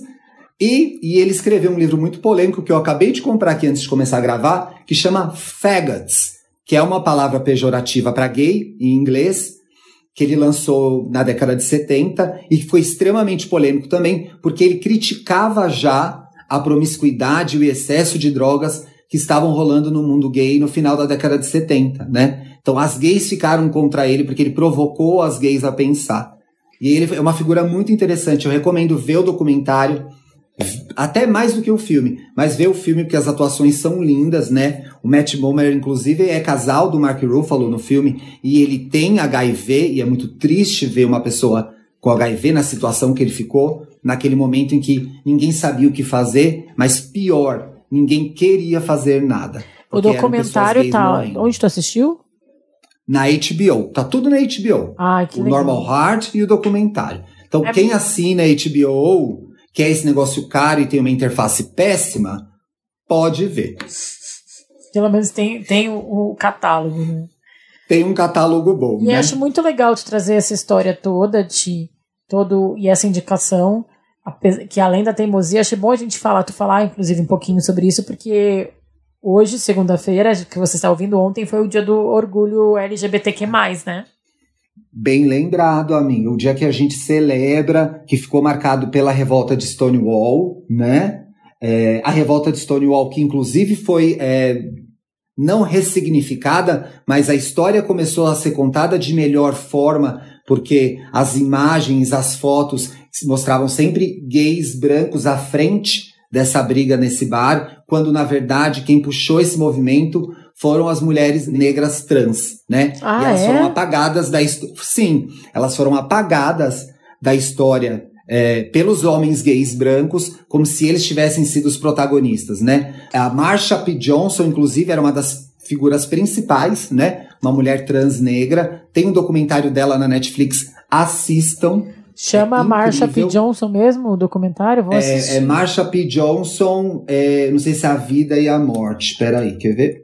A morte, achei aqui. A morte é a vida de Marsha P. Johnson. Isso, tá lá na Netflix. Assistam, é muito bom. E aí, aproveitando que já tem duas horas mesmo de duração esse programa, é, falando de orgulho LGBT, a Laverne Cox produziu um documentário que chama Revelação. É um documentário que fala sobre a representatividade dos homens e das mulheres trans em Hollywood e na TV americana. É terrível, tristíssimo. A crueldade, a falta de respeito, a, a falta de representatividade que esses homens e essas mulheres têm. Eles entrevistam muita gente. Aonde né? tu viu Falam esse? do Esse tu viu? Esse também tá na Netflix. Ótimo. Assistam, vale muito a pena. Mostra como os estereótipos das pessoas trans foram sido criados no cinema, como as pessoas, como os papéis de pessoas trans eram entregues a pessoas heterossexuais e elas ganhavam um Oscar por isso, né? Hilary Swank, Jared Leto são exemplos. Como quando a pessoa trans aparece, ela aparece numa forma pejorativa e violenta, né? Tem uma, uma cena final de, de Ace Ventura, que era um filme que eu adorava, né? O primeiro Ace Ventura tem uma mulher trans, que você não, não sabe que ela é uma mulher trans, e no final do filme, eh, o, o Jim Carrey tá desconfiado, tira a roupa dela, mostra a genitália, Ai, e ele tem um- uma ânsia e ele começa a vomitar. E todas as outras pessoas começam a vomitar no filme também. E a partir daí, Nossa, não várias filme, vezes acho, não lembro, não lembro, não lembro dessa cena. é o, é o primeiro, e eu nem lembrava disso. E a partir daí, várias é, séries, filmes reproduziram esse momento em que, de invasão de privacidade, se mostra genitália, se expõe a pessoa trans, as pessoas vomitam. E aí eles mostram todas as vezes as pessoas vomitando. É um negócio triste de ver, mas muito importante, porque essas pessoas existem, elas estão aqui entre nós e elas precisam de trabalho, elas precisam de representatividade no cinema, na televisão, no seu escritório, na sua vizinhança, no seu prédio. É muito bom, muito, muito, muito, muito bom. Assiste, amiga, você vai adorar. Eu vou assistir hoje à noite. Fiquei muito Assiste, impactada é com esse muito teu bom. resumo aí. Quero muito ver. Eu E adoro puxa, Laverne. e- Eu adoro Laverne. E eles e elas puxam vários, elas e eles, né? Tem homens trans também. Vários filmes assim, entre aspas, muito legais, né? Por exemplo, em 1982, a, tinha em cartaz Yentl, que é a Barbara Streisand como homem, uma mulher vestida de homem, Vitor Vitória, que é a Julie Andrews fazendo um homem que faz que se transveste de mulher, tinha o Dustin Hoffman Tutsi. em Tutsi se fantasiando de mulher para arrumar um emprego, quando na verdade é uma grande questão para uma mulher trans arrumar um emprego, né? Então, assim, é, é, é, é animal. É, tu, tu, falou dos filmes ver... que os atores ganharam Oscar, tu falou da Hilary Swank, lembrei também da, da, da Felicity Hoffman, com aquele Transamérica Sim, também. Que fez uma mulher trans em Transamérica, que era um filme, é um filme incrível, mas hoje eu olho para esse filme, olha como a gente aprende, É, né? isso que eu pensei, até, até da teimosia, trazendo essa coisa, né? Como a gente aprende, porque ele é um filme incrível, mas a gente olhando agora e com essa informação que tu me deu, eu já questionei, sabe? Porque eu... Então, ele perde o sentido. É. Né? Ele perde o sentido. A própria Laverne Cox dá um depoimento de como quando ela era pequena e ela via Yentl, que era uma personagem mulher fantasiada de homem, né, nesse filme da Barbara Streisand, é, ela entendia, ela, ela até se emocionava em algumas partes, mas não era o ideal, não era, ela não, não era aquilo para ela, né? Então assim, muito legal, assista, Acho que, que você vai gostar e me deu vontade de ver um documentário assim é, da representatividade trans nas novelas e nos filmes brasileiros, porque a gente vai ver que tinha muita coisa errada também. Nossa, agora, bom, enfim, o programa já tem duas horas mesmo, né? Quase. Ah, já. Eu vou falar uma, eu, falar uma coisa que a gente, que, que uma thread que bombou há umas duas semanas, que era sobre a lacraia. Tu viu isso? Sim, estamos visitando a Lacraia e entendendo quem ela era. Né? Resgatando né? a história dela. Aí eu achei muito legal porque abriu uma micro porta ali do Twitter, mas que de repente pode virar alguma coisa maior, porque muitas coisas têm nascido do Twitter, né? A gente tem visto. É... Enfim, aí teve essa história da Lacraia, e trouxeram a, a, a Vera Verão, que é o Jorge Lafon. Sim, Jorge Lafon. E aí eu tô usando o Jorge Lafon como masculino, porque era como ele se apresentava, né, na, fora Sim. da personagem. Sim. Enfim, mas eu acho que eu acho que é muito interessante a gente revisitar assim, porque a gente tem mais exemplos do que a gente imagina, né? Sim. Porque no primeiro momento a, a, gente, gente acha que é... não tem, e, e se para cinco minutos para pensar, tu consegue pensar já na Lacraia, na Vera Verão, na Rogéria, enfim. E aí o que acontece? Você é, deixa de normalizar essas narrativas. Você, você, você, você se aproxima delas com um olhar consciente. Fala você olha aquilo e fala, não pode ser normal né? Fala sobre e é, não pode ser, é, não pode ser certo. É, tem uma, uma que inclusive é amiga da Caitlyn, que é a Keynes, Ai, que é uma atriz trans famosa, aquela loira, sabe? Ai, ela é maravilhosa. E assim, é, ela, vale a série da Caitlyn uma... vale por causa dela. o reality da Caitlyn. Exato. E aí, você acredita que falam até disso? Como foi impor... Porque a Caitlyn é uma figura controversa, né? A Caitlyn Jenner, gente. conservadora. Caitlyn Jenner. Pra quem não sabe, da figura família das Kardashians. Isso. É, essa figura é, conservadora, né, republicana, mas o I Am Caitlyn, o documentário dela, fez uma coisa maravilhosa que foi botar um monte de mulher trans, né? Nunca se viu Sim. tanta mulher trans junta. E tem uma parte no documentário que eles falam da que elas, elas e eles falam da Candice Kane, que ela pegou um papel muito bom numa série dos anos 90, eu não vou lembrar o nome agora, Sex Dirty Money, alguma coisa assim. Na primeira cena, ela juntou as amigas dela, todo mundo esperando. Ela tem um papel de destaque na série. Na primeira cena, ela abre a boca, a edição engrossou a voz dela. Nossa! Que era para os telespectadores, quando vissem aquilo, Entender, achar aquilo é. Ai, é uma mulher trans. Ai, é um homem fantasiado de mulher. Né, para as pessoas reforçarem o preconceito delas. É Nossa. É assim você vai adorar. Assiste pra gente comentar junto depois. Amigo, obrigada por estar de volta. Feliz que tu tá um pouco melhor, ainda em recuperação, mas já tá conseguindo gravar. Sim. Era saudade, viu, gente? O programa realmente acho que vai ser um dos mais longos da história do Estamos Bem. Era, era de saudade. Mas é saudade. Que a gente tava, acho que vocês que estão ouvindo também estavam com saudades do Ti, né? Não vejo a hora de te encontrar de novo, de te abraçar, de te beijar, de dar um beijo na Bia, de dar um beijo no Marcos. Eu também, tudo isso. Não vou nem falar, porque se eu começar a falar essas coisas eu choro, gente, mas é tudo isso. E assim que ela conseguir gritar, graças a Deus é segunda-feira, segunda-feira a gente vai mudar a vinheta do programa. Combinado. Um beijo. Beijo, gente. Boa semana. Boa semana! Você ouviu o podcast Estamos Bem. Siga a gente nas redes sociais, no Instagram, arroba podcast Estamos Bem, e no Twitter, arroba Estamos Bem. Quer mandar sua pergunta, sugerir um tema para o próximo programa, abrir seu coração? Escreva para a gente em podcastestamosbem.gmail.com. Até a próxima segunda-feira.